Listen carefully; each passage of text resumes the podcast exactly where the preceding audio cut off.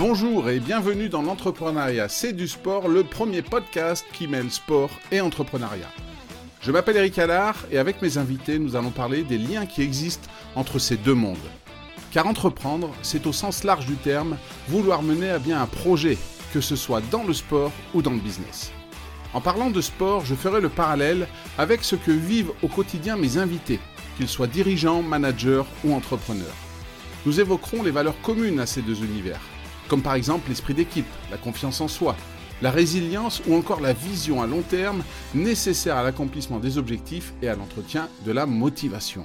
Et les expériences partagées par mes invités vous aideront sûrement dans l'atteinte de vos propres projets.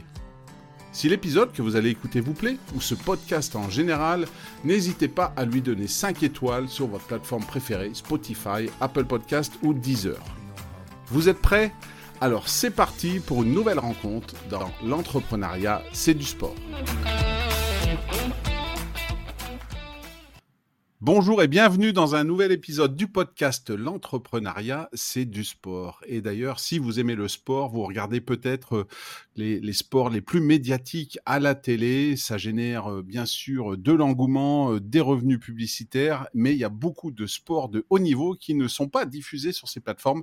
Eh bien, il existe d'autres solutions. On va parler ce soir. Une de ces solutions, c'est Champs. Et j'ai avec moi un des cofondateurs, Stéphane Gauthier. Bonsoir Stéphane. Bonsoir Eric, merci de m'accueillir euh, sur votre podcast. Eh bien, avec grand plaisir.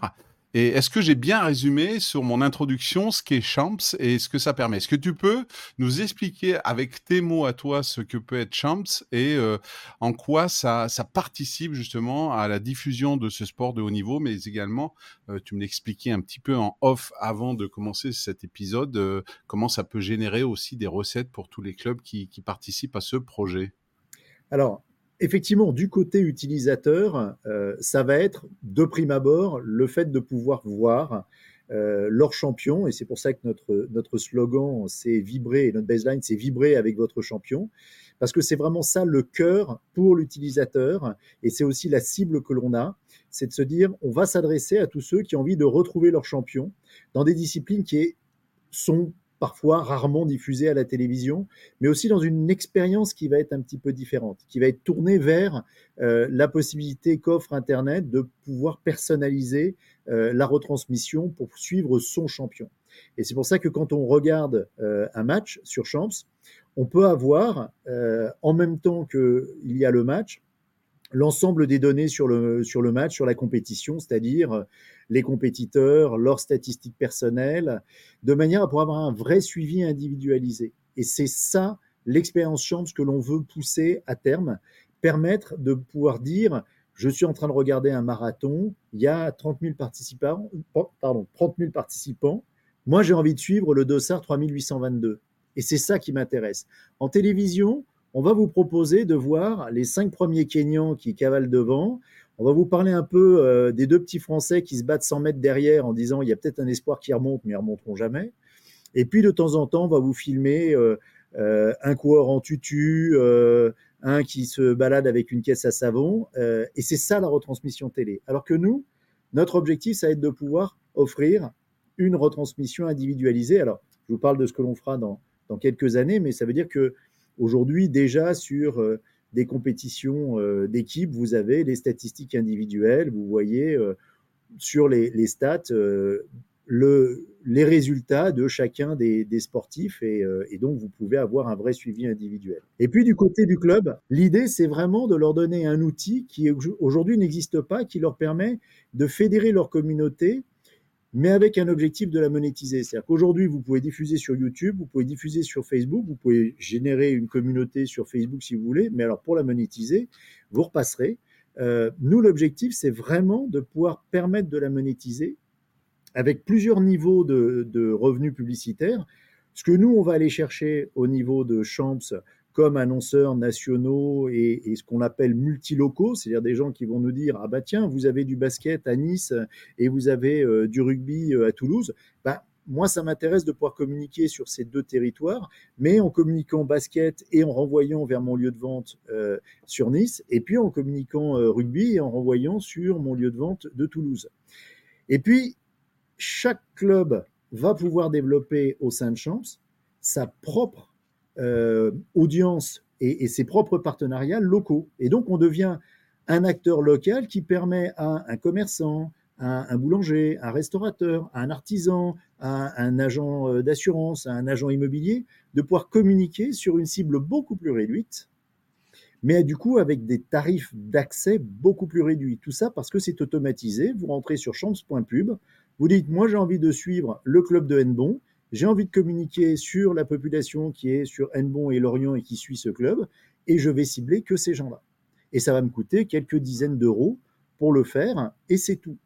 Et donc c'est cette mixité et cette étendue de, l'offre publicitaire qui va permettre de toucher à la fois des acteurs locaux, des acteurs régionaux, des acteurs nationaux, voire des acteurs internationaux. Chacun va pouvoir s'y retrouver.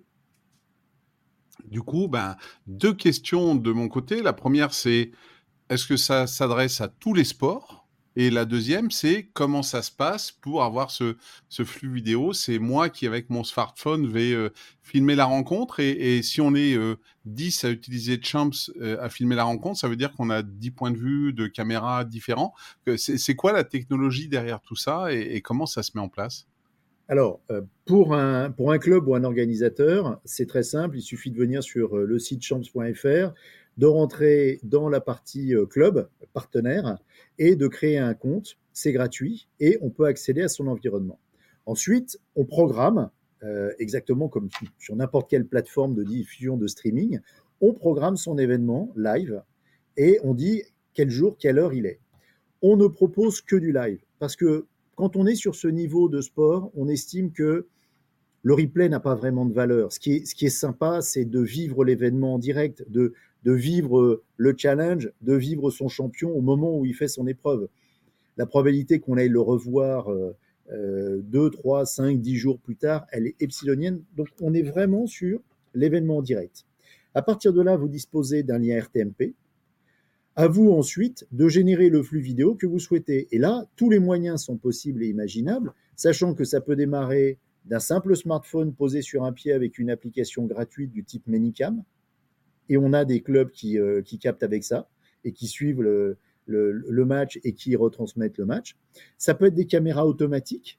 Il y a de plus en plus de caméras automatiques qui permettent, avec de l'intelligence artificielle, d'avoir un suivi du, du, ballon ou de l'action avec un centrage et, euh, et, un, mouvement de rotation qui est euh, automatique. Mais ça peut être aussi 3-4, comme vous le disiez, 3-4 euh, euh, utilisateurs euh, avec leur smartphone qui, soit avec une application du type OBS qui est gratuite, soit avec une application du type Manicam, vont pouvoir faire une petite réalisation avec des points de vue différents et envoyer ça sur le flux RTMP. Ça, c'est aujourd'hui ce que l'on propose et on le propose sur les sports d'équipe, donc en 1 contre 1.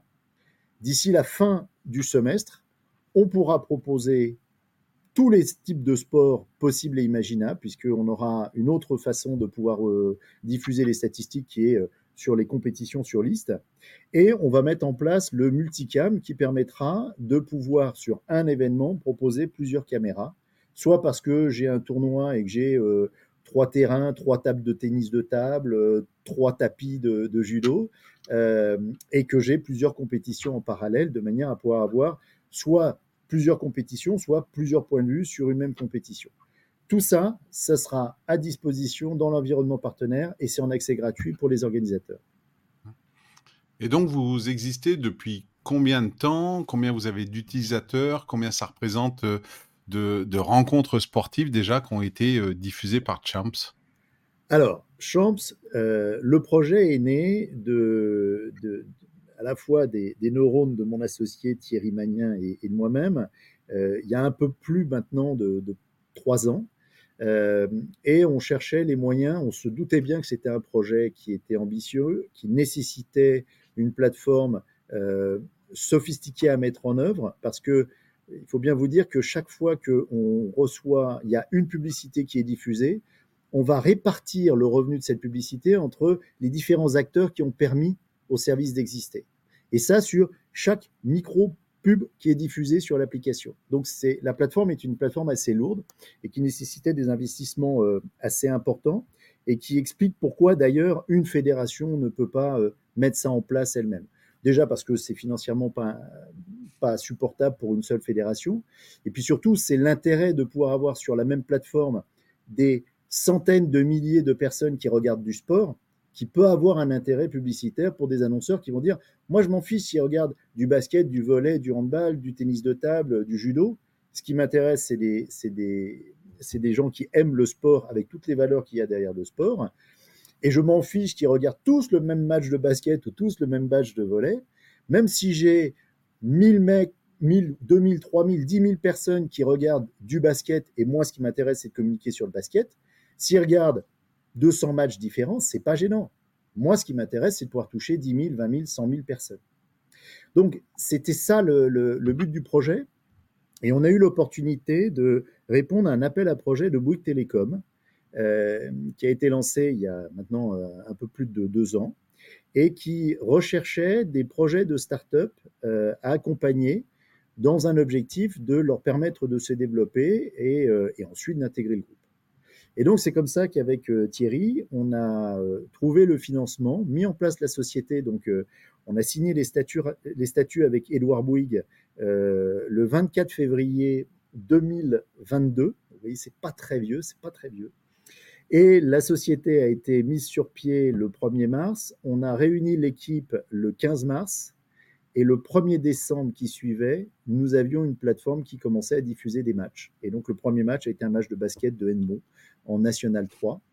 Et donc depuis un an, on a diffusé 350 clubs, 6 sports différents, 28 championnats, et ça va du national au fédéral.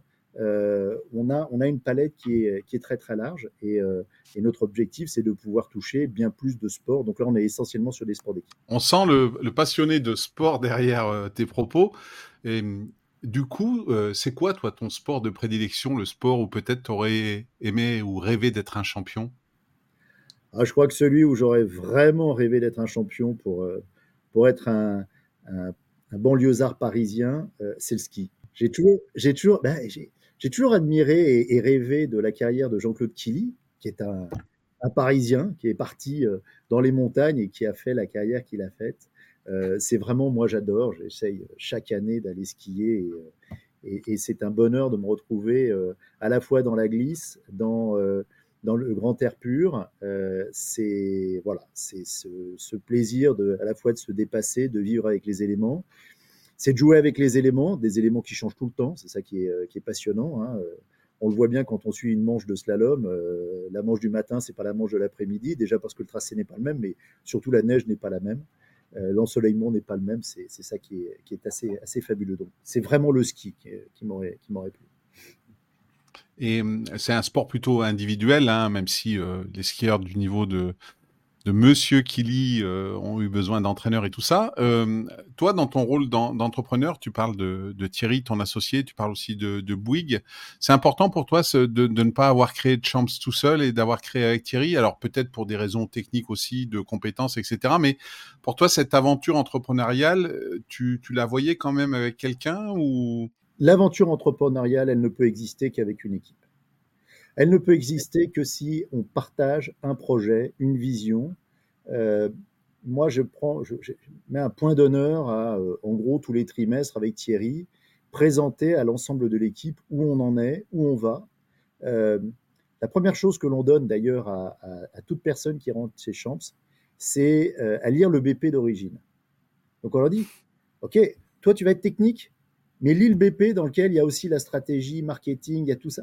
Parce que c'est le projet vers lequel euh, on souhaite aller. Euh, on a avec Thierry l'avantage d'avoir une vision assez claire de ce que l'on va faire dans les 3-4 prochaines années, euh, dans quelle direction on veut aller. Et on veut vraiment que tout le monde partage ce projet.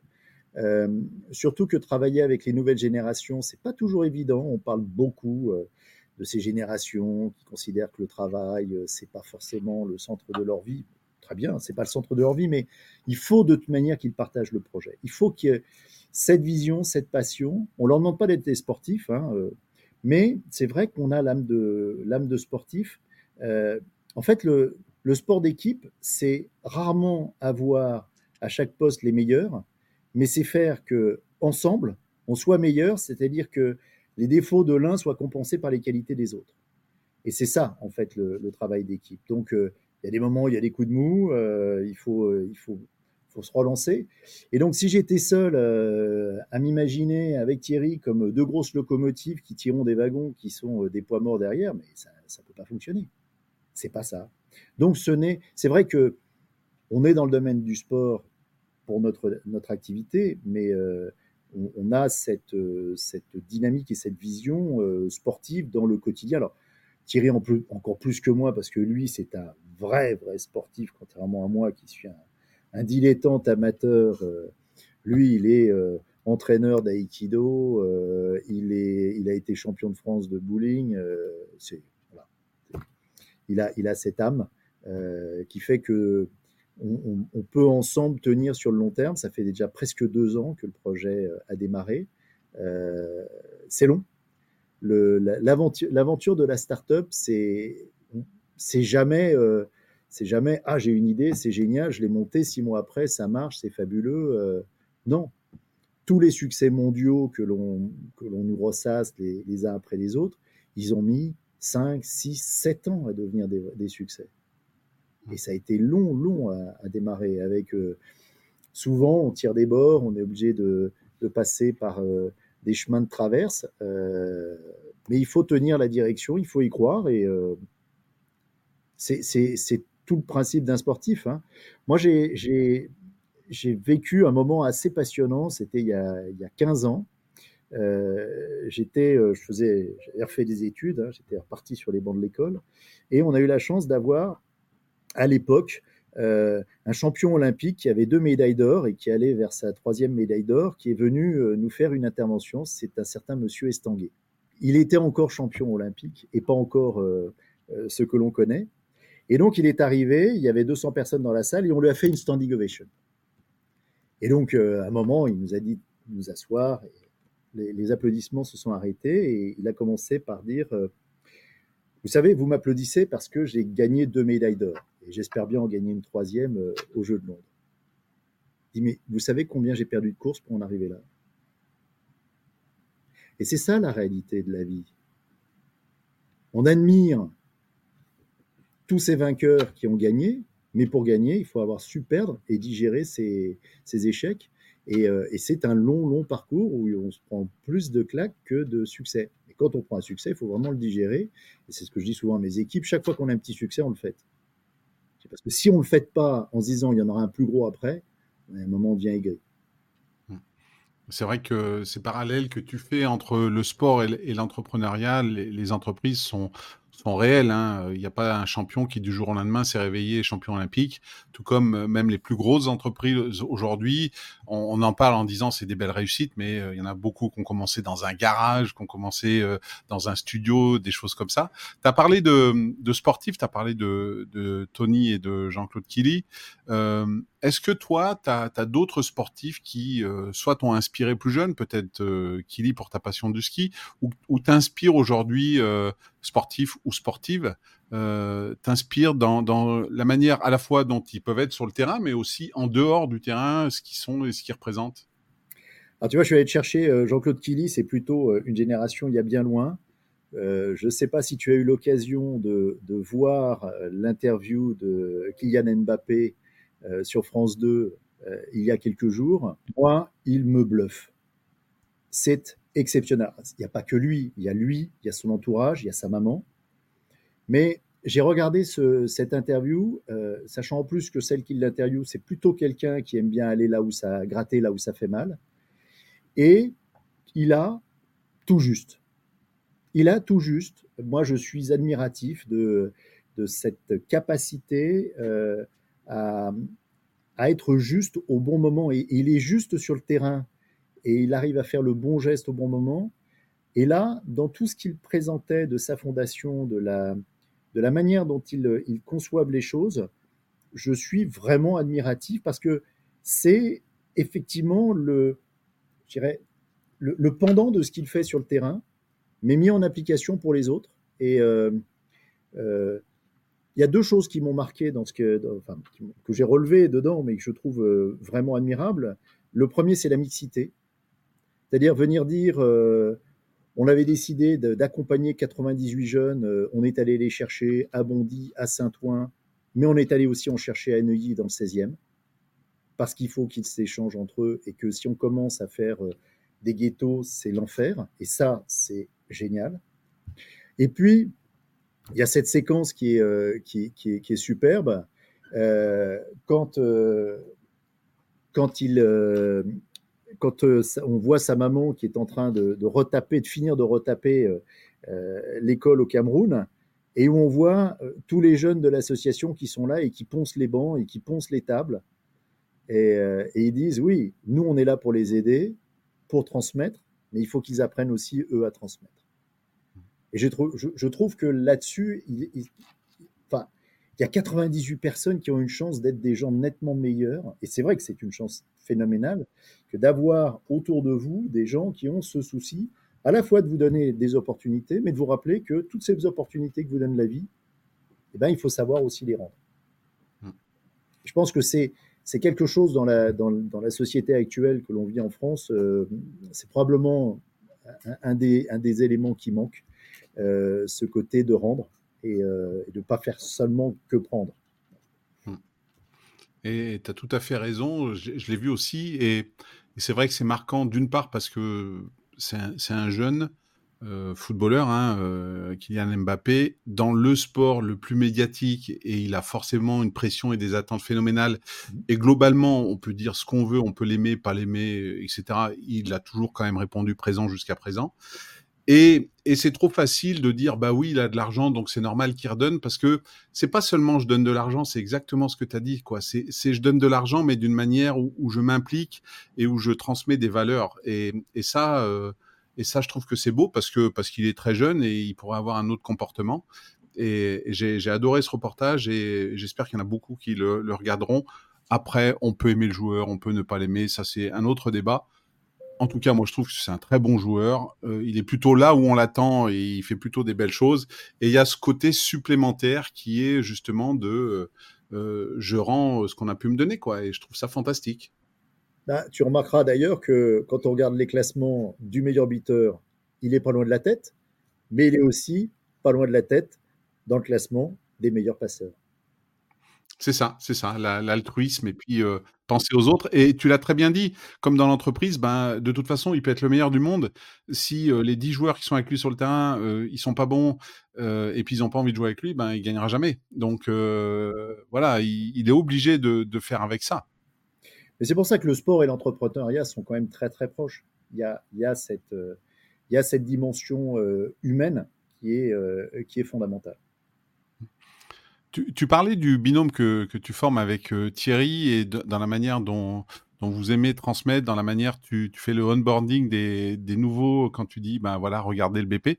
Est-ce que pour toi, il y a hum, un exemple d'entraîneur, de manager d'une équipe sportive qui, lui aussi, par la manière dont il gère son groupe, parfois avec des, athlètes qui ont un ego surdimensionné, pourrait, euh, pour toi, aurait toutes les qualités pour faire un très bon manager dans une entreprise? Oh, bah, je crois que on va rester dans le football, mais il y en a un qui, euh, qui, sort largement du lot, qui s'appelle Didier Deschamps. C'est euh, l'illustration de la personne qui, euh, qui sait transmettre, qui sait galvaniser, qui sait mobiliser. il, a, il a souvent été effacé, entre guillemets, par des, par des, des lumières bien plus brillantes que lui sur le terrain, et notamment Zinedine Zidane. Mais quand on regarde le palmarès, il a tout gagné. Partout où il est passé, il a gagné. Et il a gagné en étant capitaine. Et être capitaine, euh, c'est pas se mettre devant en disant euh, eh les gars, suivez-moi. Non, non, c'est se mettre derrière et pousser les autres. Et, euh, ça, c'est. Moi, je trouve que à ce niveau-là, Didier et Deschamps est, est vraiment l'illustration de ce que peut être un chef d'entreprise qui sait euh, euh, ramener des jeunes, créer une cohésion d'équipe, à un moment savoir décider, c'est-à-dire on, lui a beaucoup tapé dessus euh, parce qu'à un moment, il a décidé de ne pas prendre des joueurs, mais parce qu'il avait sa vision de la cohésion et que une très bonne équipe, c'est pas forcément prendre les 11 meilleurs à chaque poste. Si les 11 meilleurs à chaque poste peuvent pas s'entendre et ne tirent pas dans le même sens, vous n'aurez pas une bonne équipe. Donc, à un moment, il faut peut-être prendre des un peu moins bons, mais qui vont dans la même direction, parce qu'à la fin, l'énergie globale, elle sera nettement plus puissante. Enfin, c'est pas quelqu'un qui fait du bobsleigh, euh, qui a fait du bobsleigh que je vais apprendre ça. Si on pousse pas dans la même direction, on n'est pas prêt de prendre de la vitesse. Hein. Mmh. C'est clair. Et il y a quelque chose qu'on oublie souvent quand on regarde, par exemple, euh, alors sur les deux dernières Coupes du Monde, une fois finaliste, une fois vainqueur. En 2018, euh, euh, faut pas oublier que quand on fait ce genre de campagne, pendant deux mois, ils sont 24 heures sur 24, 7 jours sur 7, toujours ensemble. Il y a certes le facteur je suis sur le terrain et je joue, je crois que c'est 7 matchs pour aller en finale et le gagner, mais il y a tous les à côté et, souvent ben, on parle d'un... En 2018, c'était Adil Rami qui était souvent euh, mis en avant par son côté euh, ben, j'ai pas joué une minute, je suis champion du monde, mais, mais je pense qu'il est super important dans le groupe. Et, et peut-être que tu mets quelqu'un d'autre qui est meilleur, qui sait qu'il va pas jouer, qui fait la gueule, euh, qui a pas un, bon état d'esprit, eh ben peut-être que le groupe il gagne pas cette année-là. Et, c'est un peu pareil en entreprise. Il y a certes les compétences techniques qui permettent d'avancer tout ça, mais il y a, tout ce qui va autour. Euh, quand ça va bien, quand ça va mal, les à côté qui font que ça forme une véritable équipe comme tu l'as dit, comme en bobsleigh ou dans d'autres sports, va dans le même sens. Et, tu, parles de Deschamps, c'était pas le premier à me citer Deschamps. On me cite aussi Zidane sur un, taux différent, qui a aussi gagné, qui a aussi gagné en club avec euh, le Real Madrid beaucoup de, compétitions, mais mais c'est ça, c'est ça. Et, demain en entreprise, je pense que tu auras ces choix-là à faire aussi entre quelqu'un qui est peut-être très compétent mais individualiste et un autre qui va mieux se fondre dans l'équipe que tu as déjà constituée et qui va permettre à tout le monde d'avancer. Oui, et puis il y a, l'histoire des générations. Hein.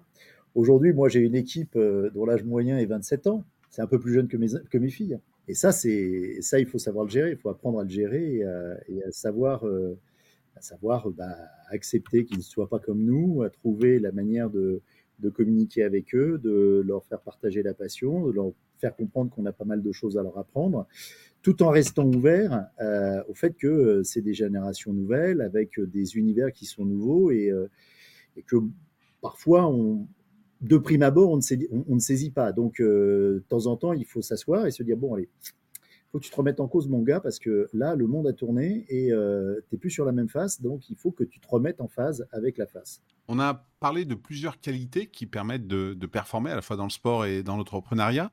Est-ce que toi, il y a une qualité que tu associes aux sportifs de haut niveau que tu n'as pas et qu'aujourd'hui tu aimerais avoir dans ton quotidien de CEO de, Champs? Alors, je dirais pas que je ne l'ai pas. Je dirais que je ne l'ai pas forcément assez bien euh, euh, exploité. Euh, moi, j'en suis à ma cinquième création d'entreprise. Donc, j'ai eu quelques aventures.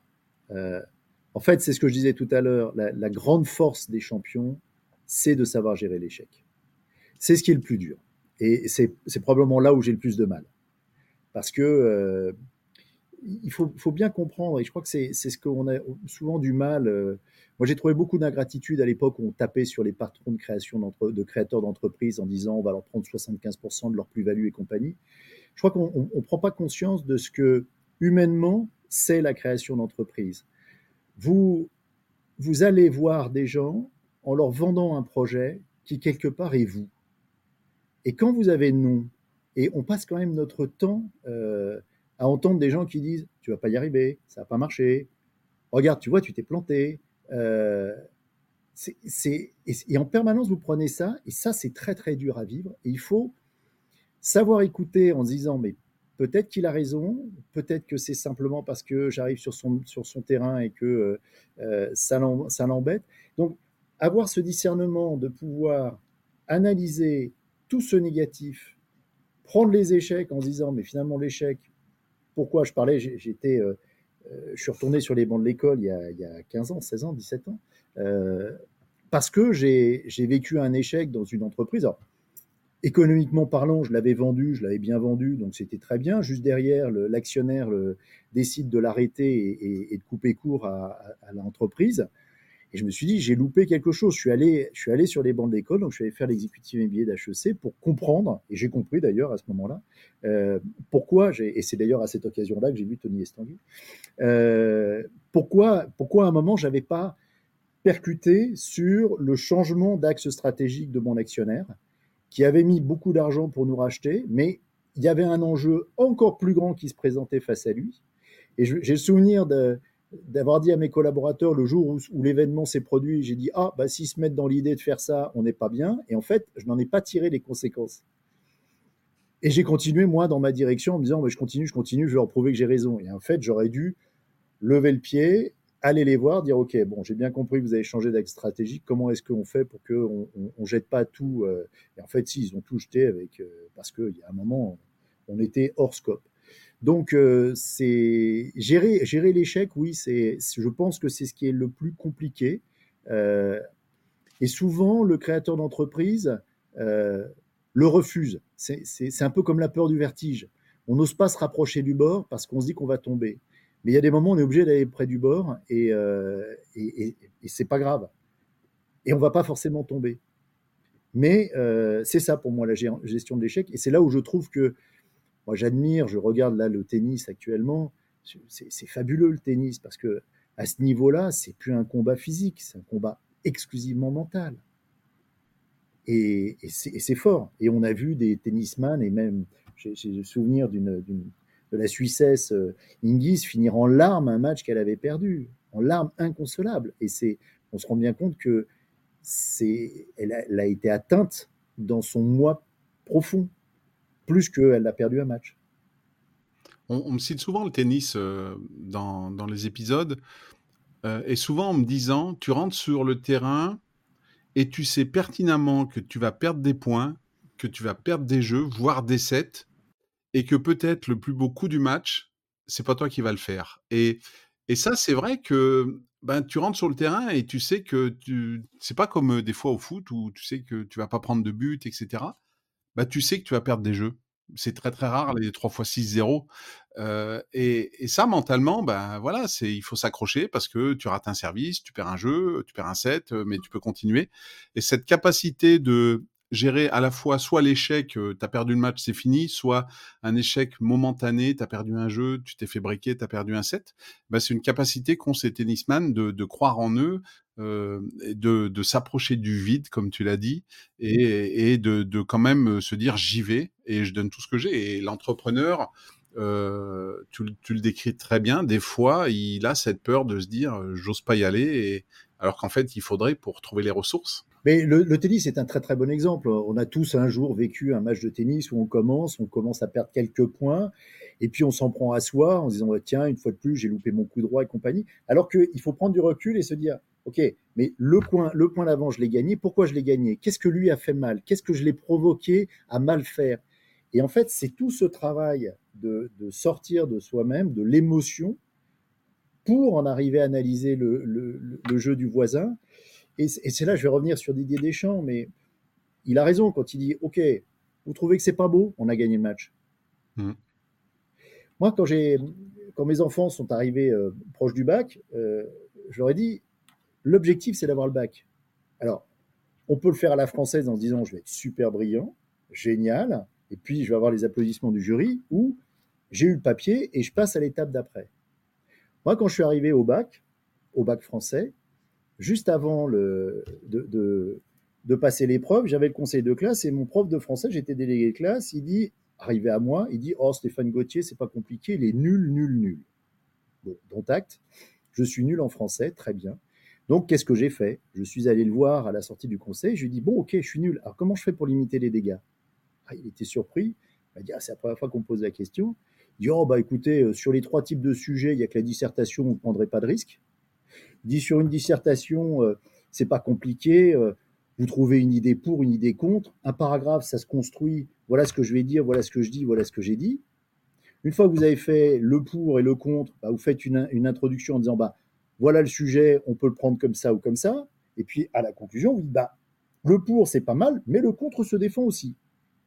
Vous faites ça, vous n'aurez jamais moins de 8. Au bac, j'ai eu 9.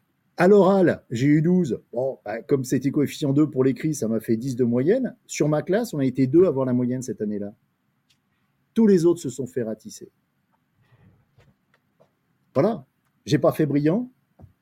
J'ai obtenu, j'ai passé le, le, le faut passer le cut à un moment. C'est comme au golf. Vous pouvez faire un superbe coup avec un coup d'approche magnifique et un pote génial. Vous pouvez taper l'arbre, taper le caillou et compagnie. Si à la fin vous avez fait trois dans les deux cas, vous en foutez, vous avez fait trois. Vous avez fait le pas. Et souvent, on est un peu en France dans le beau geste. Euh, non, c'est le résultat qui est hyper important. Et d'ailleurs, on l'a bien vécu, et Tony Ansterguet nous l'a bien appris. À Londres, on avait le meilleur dossier, à Paris, on a gagné. C'est ça, exactement. Là, on s'en fout d'avoir le meilleur dossier. À un moment, ce qu'il faut, c'est gagner. Mais c'est pas la culture française. Hein. Les Français n'aimaient pas Prost. Euh, c'est, euh, voilà. Ouais, mais Prost, il était là pour gagner. Il s'en foutait. Bernard Hinault énervait. Oui, il était là pour gagner. C'était pas un mec qui était là pour être sympa, il était là pour gagner. c'est ça, c'est quoi l'objectif? C'est gagner ou pas? Et à un moment, oui, il faut gagner. Et aujourd'hui, 40 euh, ans après, on se souvient des victoires de Bernard Hinault. On se souvient euh, des quatre titres de champion du monde d'Alain Prost. Bien sûr. Parce que comme mauvais, pour revenir au début, comme mauvais caractère, Jean-Claude Killy, c'était quelque chose. Mais quel champion. Quel champion, en effet toute cette stratégie, toutes ces, entreprises que tu as pu créer avant Champs, ça, nous met nous pour Champs dans les semaines, dans les mois qui viennent? Quels sont les, projets dans les cartons? Où tu veux, avec, euh, avec Thierry, ton associé, et, amener tout ça?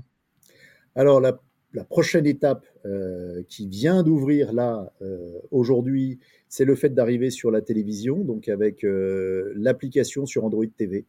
Donc, euh, si vous avez une box euh, Android TV, compatible Android TV ou un téléviseur Android TV, hop, on va dans le Play Store, on cherche Champs et on peut télécharger euh, et voir les matchs en télé, sachant qu'on va combiner la télévision et l'application, puisqu'en fait les statistiques, on les laisse sur l'application, parce que prochaine étape qui va arriver assez rapidement derrière, c'est la possibilité de chatter entre supporters d'équipe.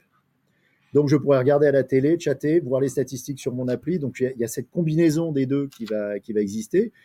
Sachant que l'idée aussi, c'est euh, même quand je suis sur un, lieu de compétition, euh, je suis dans un stade, je regarde un match, j'ai pas les stats. Là, je peux avoir les stats. Mais il y a peut-être aussi une autre équipe qui est en compétition avec mon équipe au classement que j'aimerais suivre parce qu'elle est en train de, se battre euh, sur, avec une autre équipe. Donc, c'est vraiment cette expérience supporter que l'on veut pouvoir développer. Et puis, bah, c'est là où on a un projet qui est passionnant, c'est que bah, le sport, il est pratiqué partout pareil. Donc, si l'application, elle est valable en France, elle est valable ailleurs. Donc, nous, on n'a pas de limite. On n'a pas de limite. À l'international, euh, d'abord l'Europe. Alors, Champs est devenu, euh, on a eu la confirmation là il y a, quelques, jours que la marque Champs est une marque européenne. Donc, euh, on a la marque européenne Champs, donc on peut, se développer à l'Europe. Mais il n'y a pas de limite. Et d'ailleurs, souvent, en souriant avec, avec Thierry, on se dit on n'a pas démarré par le marché le plus simple parce que la France, c'est pas vraiment un marché de sportifs et surtout de supporters. Euh, quand on regarde en, cinquième division anglaise les stades le, vendredi, le samedi ou le dimanche, il y a 5, 10, 15 fois, 20 fois plus de spectateurs qu'en France. Donc, on a un vrai potentiel, euh, un vrai potentiel à, l'étranger sur, euh, sur une application comme Champs. Ça, on a, on a vraiment ce, potentiel. Et donc, nous, on est euh, évidemment ouvert dès qu'on aura bien ancré l'application sur le territoire national, à aller à l'international et à développer ça. Bah, YouTube est international, Twitch est international. Pourquoi est-ce que Champs ne serait pas international? Bien, on suivra ça de, de, très près, Stéphane. Je mettrai comme d'habitude, tous les liens pour Chums, pour ton LinkedIn, pour ceux qui veulent te contacter dans la description de l'épisode. Merci beaucoup Stéphane pour euh, cet échange très inspirant autour de Chums, du sport, de l'entrepreneuriat. Merci Eric de m'avoir reçu et d'avoir pris ce temps pour euh, qu'on parle de l'entrepreneuriat du sport. Ouais, c'est vraiment deux passions chez moi. et, bien sûr, à tous les auditeurs, je vous donne rendez-vous très vite pour un nouvel épisode de l'entrepreneuriat, c'est du sport.